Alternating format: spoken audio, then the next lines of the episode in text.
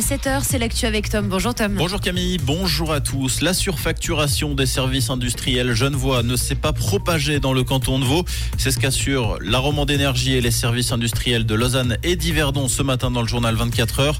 Les factures auraient été calculées au plus près de la réalité des pertes, ce qui signifie que les Vaudois ne percevront aucune rétrocession. À Genève, en revanche, la population a déboursé 22 millions en trop depuis 2008, notamment en raison de la différence entre l'énergie injectée dans le réseau et celle fournie en bout de chaîne aux consommateurs. Chaque ménage percevra l'équivalent de 5 francs par année sur la période 2008-2021.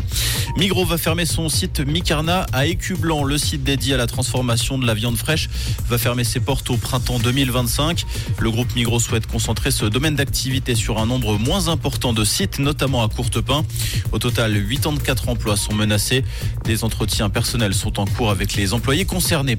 Le sommet pour la paix en Ukraine que la Suisse veut organiser ne rencontre pas un franc succès. Plusieurs pays préfèrent rester en retrait.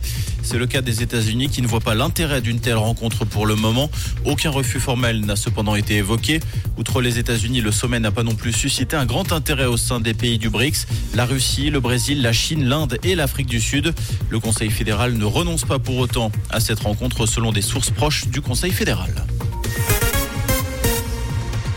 L'acteur français Gérard Depardieu visé par une nouvelle plainte pour agression sexuelle. Les faits remontent à mars 2014 lors du tournage du film Le Magicien et les Siamois.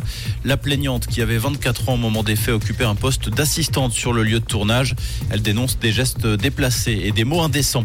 2023, une année particulièrement meurtrière pour les journalistes dans le monde.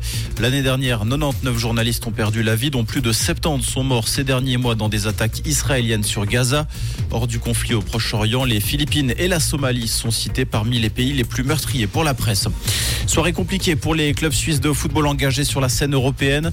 Le Servette FC a concédé le match nul face à Ludogorets 0 partout en 16e de finale allée de Conférence League. Young Boys s'est incliné 3-1 à domicile face au Sporting Portugal en Europa League. Comprendre ce qui se passe en Suisse romande et dans le monde, c'est aussi sur Rouge. Pour ce vendredi, un ciel partiellement ensoleillé avec pas mal de nuages. Bon, en gros, gardez avec vous une bonne veste avec les nuages.